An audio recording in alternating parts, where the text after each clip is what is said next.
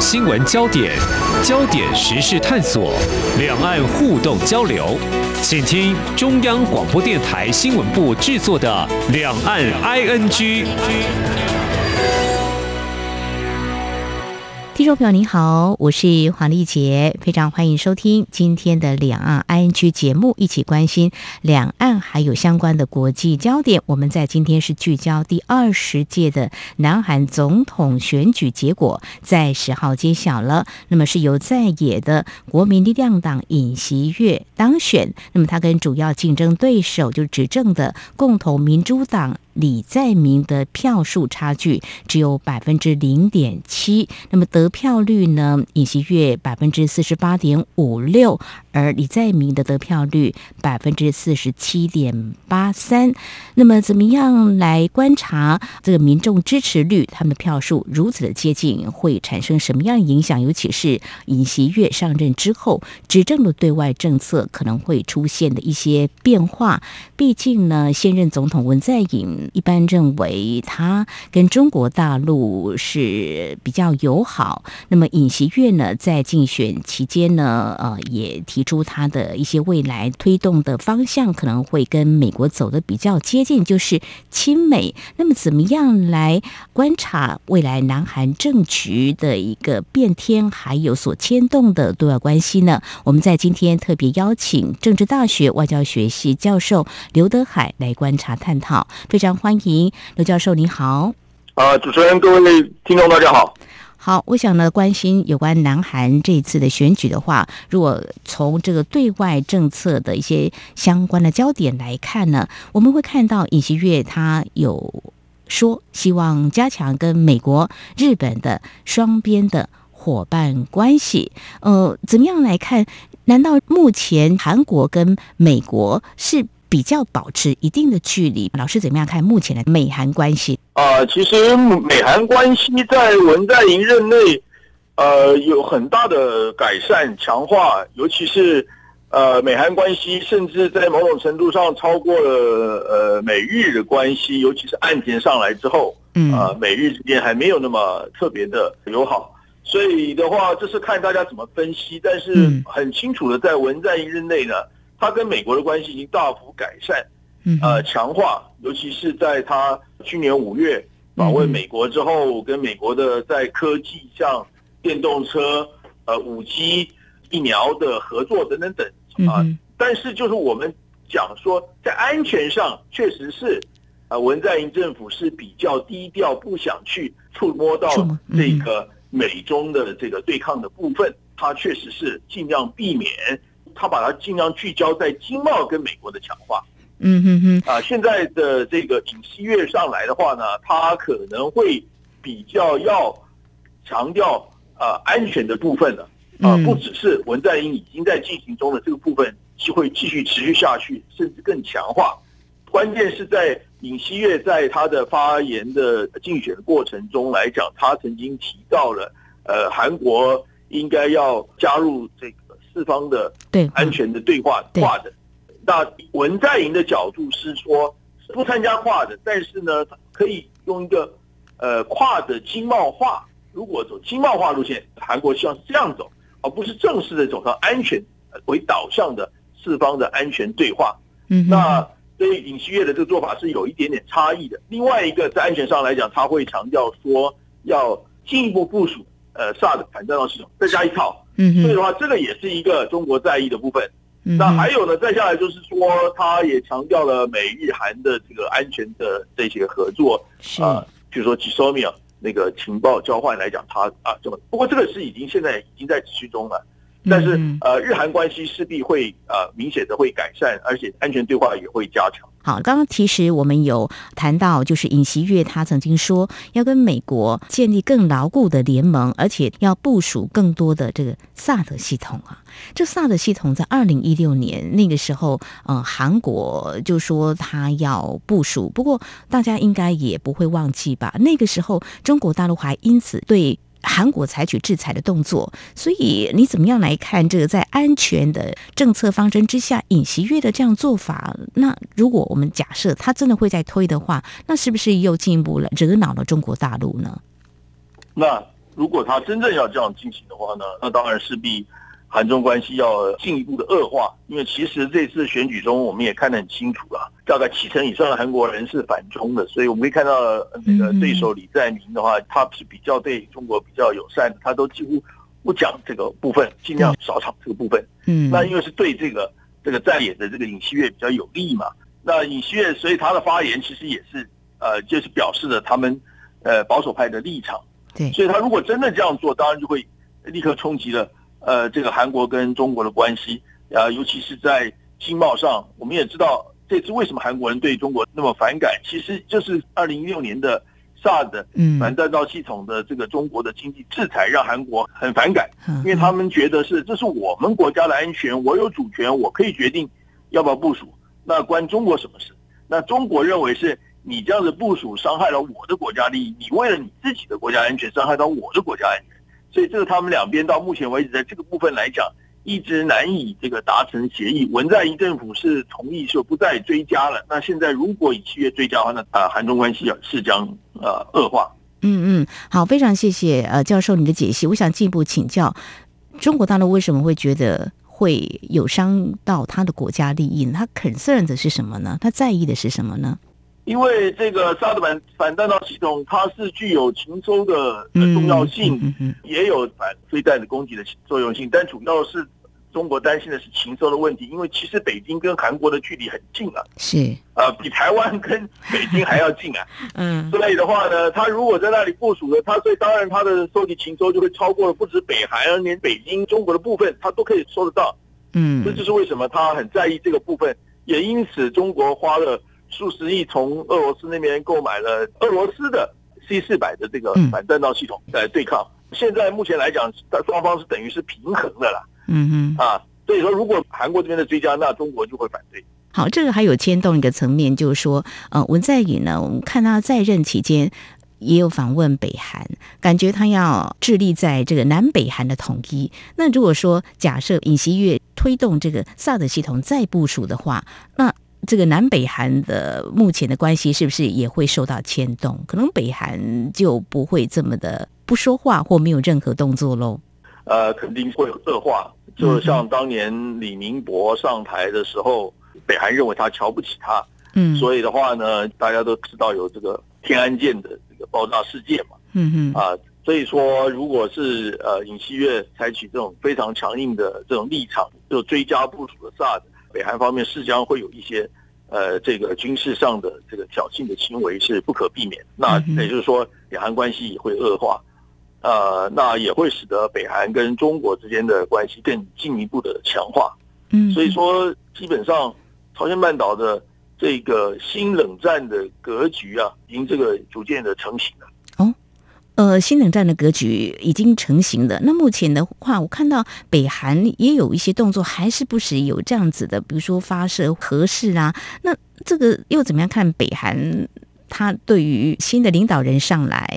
还是会静观其变吗？还是说跟美国之间他会有什么样的动作，让美国愿意跟他来谈吗？之前川普总统还跟北韩的领导人还有在谈，还有接触。老师怎么样来看这样的变化？新冷战逐渐成型。呃，所谓新冷战逐渐成型，也就是啊，美中之间的对抗加剧，啊，包括了当美国跟这个澳大利亚达成的，嗯，呃，AUKUS 就是核动力潜艇的协议之后呢，那北韩这边就发展极音速的飞弹，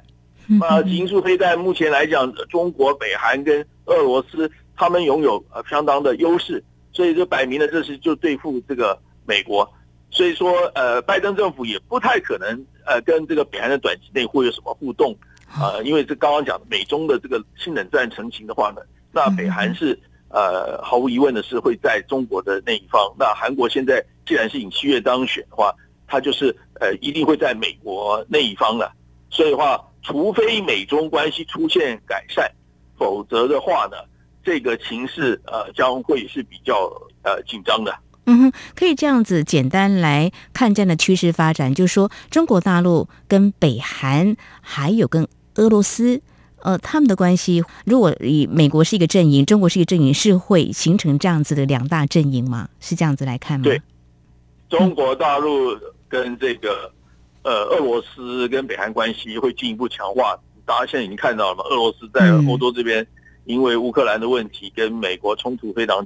激烈嘛。是。那那所以的话呢，他一定要巩固他在呃这个东北亚这部分嘛。是。啊，那东北亚部分来讲，中俄本来就是在反美国嘛。那他们前一段时间不是在这个日本的呃附近进行的海军的军事演习。所以我刚刚讲说，冷战成型就是变成了在。五零年代，呃，那种样子的中呃苏朝对这个美日韩，现在就是变成了这个中朝俄来对这个美日韩。嗯，好，这或许可以继续观察未来的发展哦。不过最近这个。俄乌的战火，外界蛮多关注中国大陆的表态动作。那可是中国大陆好像似乎是保持一个中立，保持距离。老师又怎么样看？嗯，这个中俄之间或跟北韩之间的这种关系的变化？呃，主要是这个俄乌的战争来讲的话呢，也是可以讲说，就是这个新冷战格局成型的具体化的。呃，第一个现象，那现在在我们这边已经出现了韩国的总统选举走向了这个呃保守的呃跟美国友好的这个，这是第二个现象。嗯啊，所以整个大格局来就会这样子了，因为俄罗斯呃跟美国在这个欧洲发生的利益的冲突啊，它就会加强跟中国的关系，尤其是在经贸上，美欧的对它严重的这个经济制裁嘛。那换句话说，它的经济要跟中国进一步的强化。同样，呃，中国大陆跟北韩的关系也可能会经贸会强化，因为呢，整个亚洲经济整合正在加速的过程中，再加上美中的这互动来讲的话，现在局势的发展，无论是这个俄乌的战事，或者我们这边东北亚情势，其实是对北京是不利的。嗯，啊，这就是为什么北京在对处理这个问题上，啊，这个俄乌的问题上采取低调，啊，因为呢，呃，北京也要担心啊，这个美国跟俄罗斯之间会不会因为这一次也有可能会改善关系，也可能不会改善关系，所以他不能够站错边啊。如果是偏袒的俄罗斯，那得罪了美国，那给予美俄有改善关系机会。反过来的话呢，如果站在美国这边，他得罪了俄罗斯，那就变成刚刚讲的他们的这个呃中俄呃朝呃北韩的这个联盟也就不能成型的对抗呃美国在这个区域的这个扩张，尤其是我们刚刚讲到的跨的。的这种已经有可能会发展，把韩国纳入中国大陆非常在意，这会不会成为一个这个东北亚的或者印太地区的 NATO？是，这尹锡悦是表对他表明了说要加入这个美澳日还有印度这样子的一个对话，可能就是形成对中国的围堵，可以这样来看。对，当然中国不希望把韩国也纳入，因为韩国的像文在寅的执政，他是希望做一个。呃，平衡者的角色，不要过分的导向中国，也不像过分的导向这个美国啊。所以的话呢，他就强调的是那个跨，他是希望是跨的经贸化啊。其实呃，那个拜登政府目前想推动的也是要把跨的呃追加这个经贸的成分。所以这整个发展是还蛮错综复杂，都会相互牵动的哦。啊，还有尹锡悦他未来跟中国大陆交流，到底会秉持什么样的一个立场，什么样的方式的政策来推动，也是我们关注的焦点之一。部署这个萨德系统可能又在启动的话，那当然是一个重要的观察点。再来就是，啊，我们看到中国大陆其实对于尹锡悦当选南韩总统，那外交部是祝贺中韩两国是颁布走的。邻居哦，因为今年是中韩建交三十周年，那么三十周年之后的这个中韩关系到底会怎么样的变化呢？我想这也是嗯未来可以持续关注的焦点哦。好，那么这是在节目前半阶段，我们非常谢谢正大外交学系教授刘德海我们所做的解析。稍后节目后半阶段也是有相关的焦点要请教啊教授，我们再来谈这个新人当政啊。如果说他的外交政策，啊，在竞选期间，大致上可以窥知他的一二，就是轮廓大致是如此。但是会怎么样来做呢？因为我们知道他是一个政治素人哈，政策会跳票吗？或怎么样来看呢？我们稍后节目再请刘教授为我们进一步的解析。今天的新闻就是明天的历史，探索两岸间的焦点时事，尽在《两岸 ING》节目。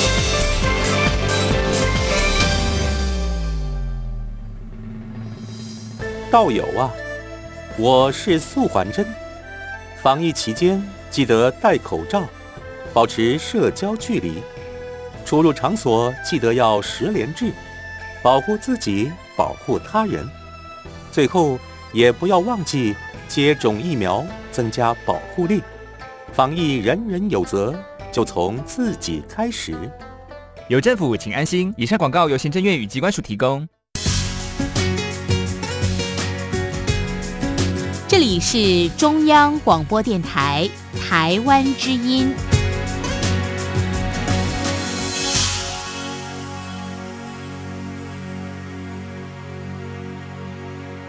这里是中央广播电台，听众朋友继续收听的节目《李昂 I N G》。我们在今天节目当中邀请到正大外交学系教授刘德海来跟我们一起关心南韩啊未来的政局变天。那么，因为我们在十号看到他们的新的总统当选人尹锡悦呢，如果在相较过去就是现任的总统文在寅呢，是有不少的这个差异的哦。那我们刚刚提到很多。对外政策有可能是比较亲美，跟中国大陆保持一点距离，但是呢，能不能够去贯彻他的意志呢？我们指的是，如果说刚才我们提到这个票数的问题了哦，就是他跟竞争对手李在明的票数其实差距并不太大哦，但是你要稳固你的权利的话，我们谈到他这件事，检察总长是一个政治素人哦，他会怎么样来做呢？就是说，韩国目前是朝小野大，这个会不会影响到对外政策的一个推动？呢？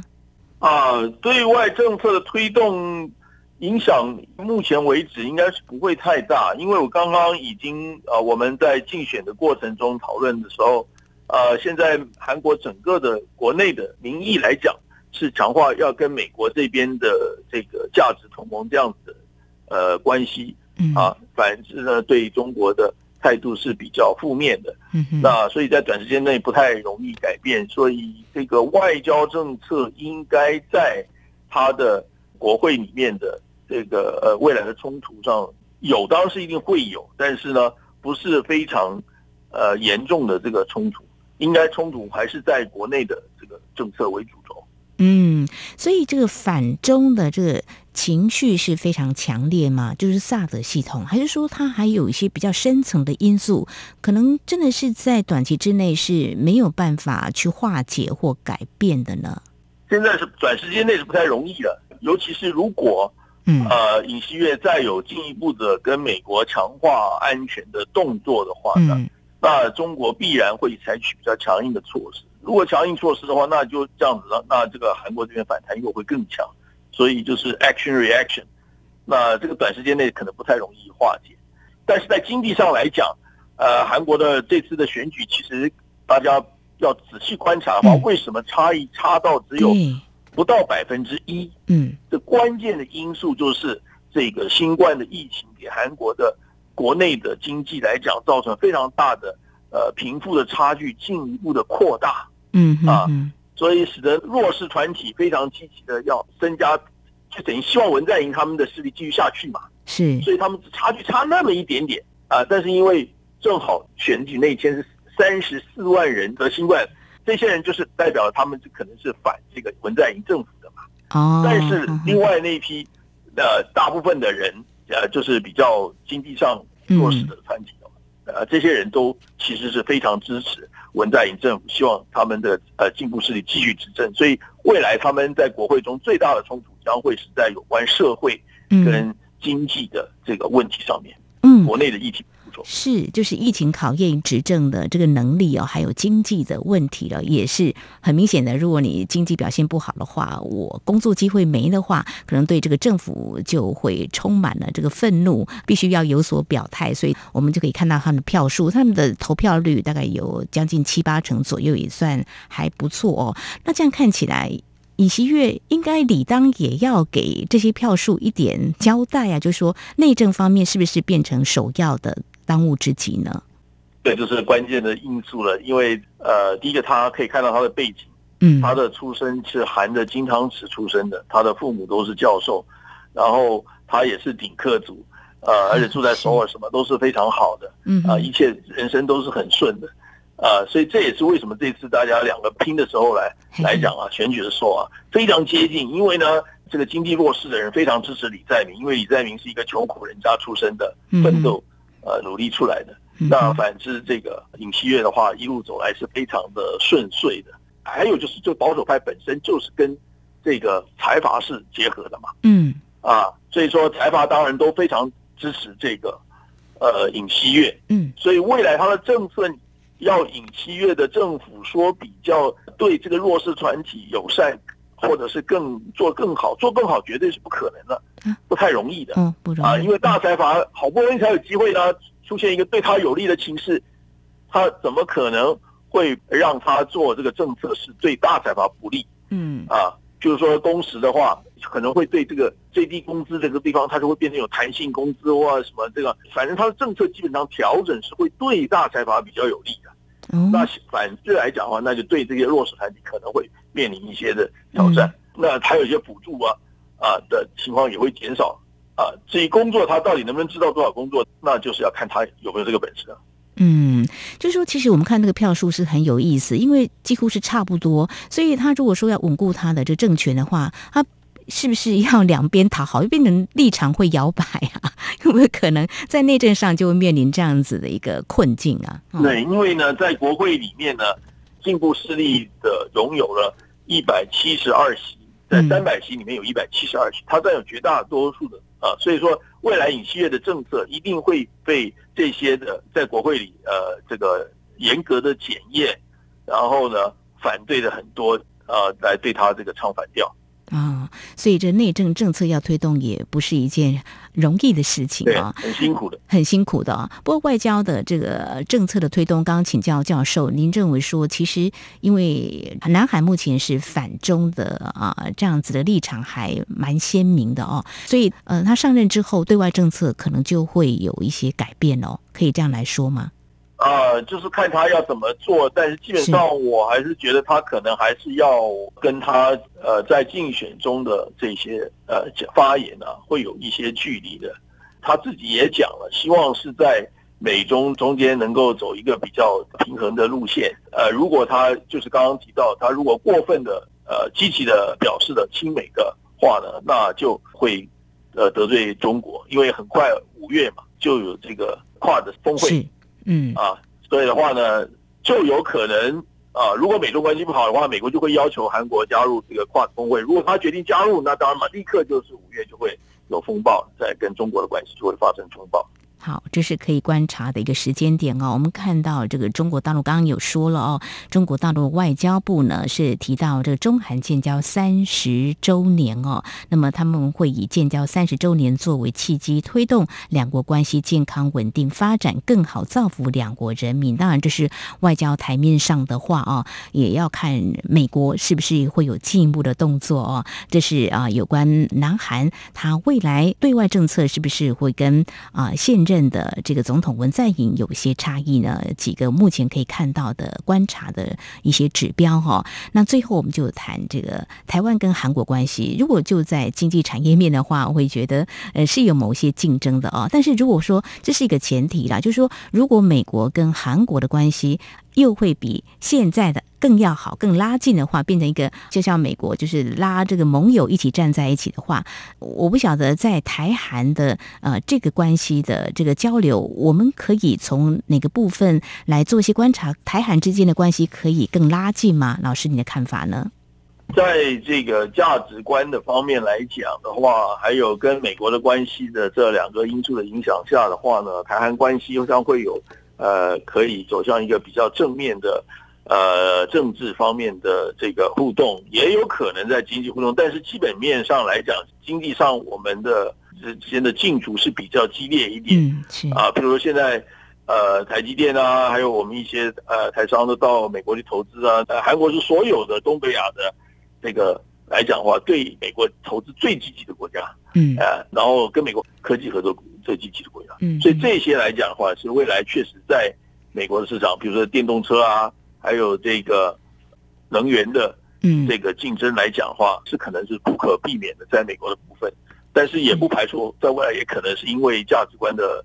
呃接近的话呢，也可能会有一些至少在政治上可以改善关系，经贸上也不排除合作的可能性。啊，因为现在大家都集中到去了美国去了嘛，是，那就是也有可能在美国进行一些整合，呃，来改善关系的可能性也不完全排除。好，这个民主价值同盟，如果说呃，在这个部分台韩关系可以进一步来深化，好了，会不会激怒中国大陆啊？那韩国以他们的民族性或呃，就韩国的他们的国家的这个利益来看的话，他们会保持中立，还是说真的有可能跟台湾的关系会更深化？经济上一定会有竞争的啦，各国都是一样的啦。这个部分，老师您的看法？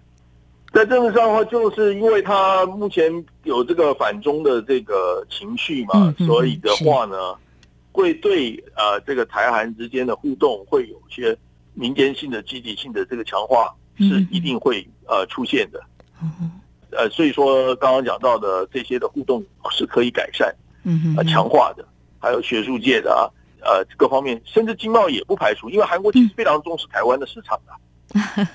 韩国的手机里面，三星卖的很好啊，嗯啊，那车子也在我们这里卖的很好啊。相对的，韩国呃，在这些呃三星的手机啊，现在呃起亚的车子在中国卖的，现在都已经呃输给了呃他们在印度卖的这个呃量，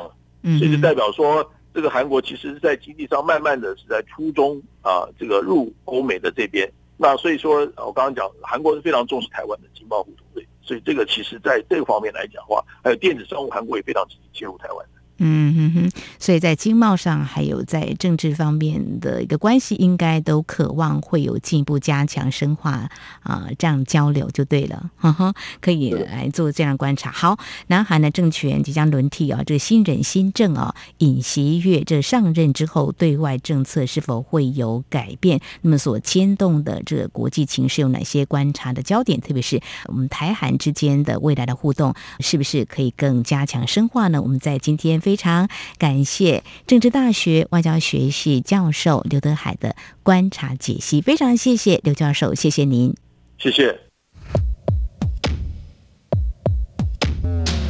明天的历史就是今天的新闻，掌握两岸焦点新闻，就在《两岸 ING》节目。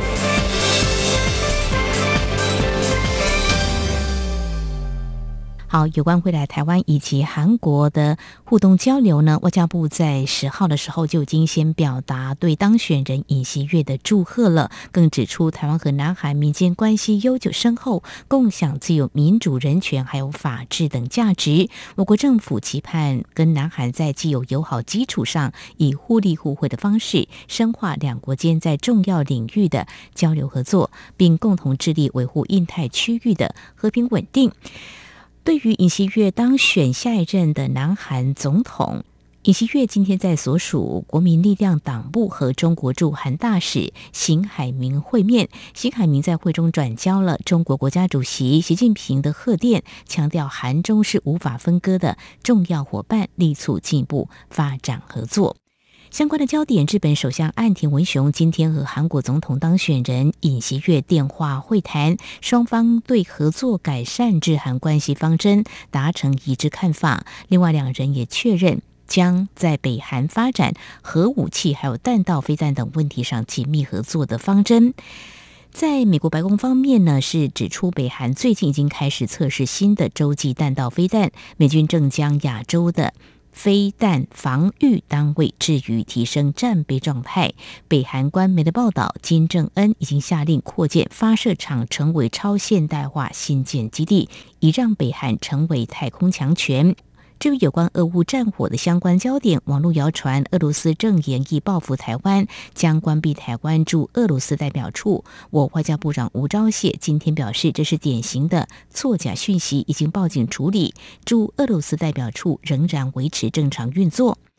而中国第十三届全国人民代表大会第五次会议在十一号举行的闭幕会，会后以视讯连线的方式举行总理记者会。针对国际社会质疑中国在俄乌战事中的立场，中国国务院总理李克强他说：“中国始终奉行独立自主的和平外交政策，并表示当前世界经济已经很艰难，有关制裁对各方都不利。”好，以上就是今天的两岸焦点新闻。而今天节目也非常感谢听众朋友您的收听，王丽杰祝福您，我们下次同时间空中再会。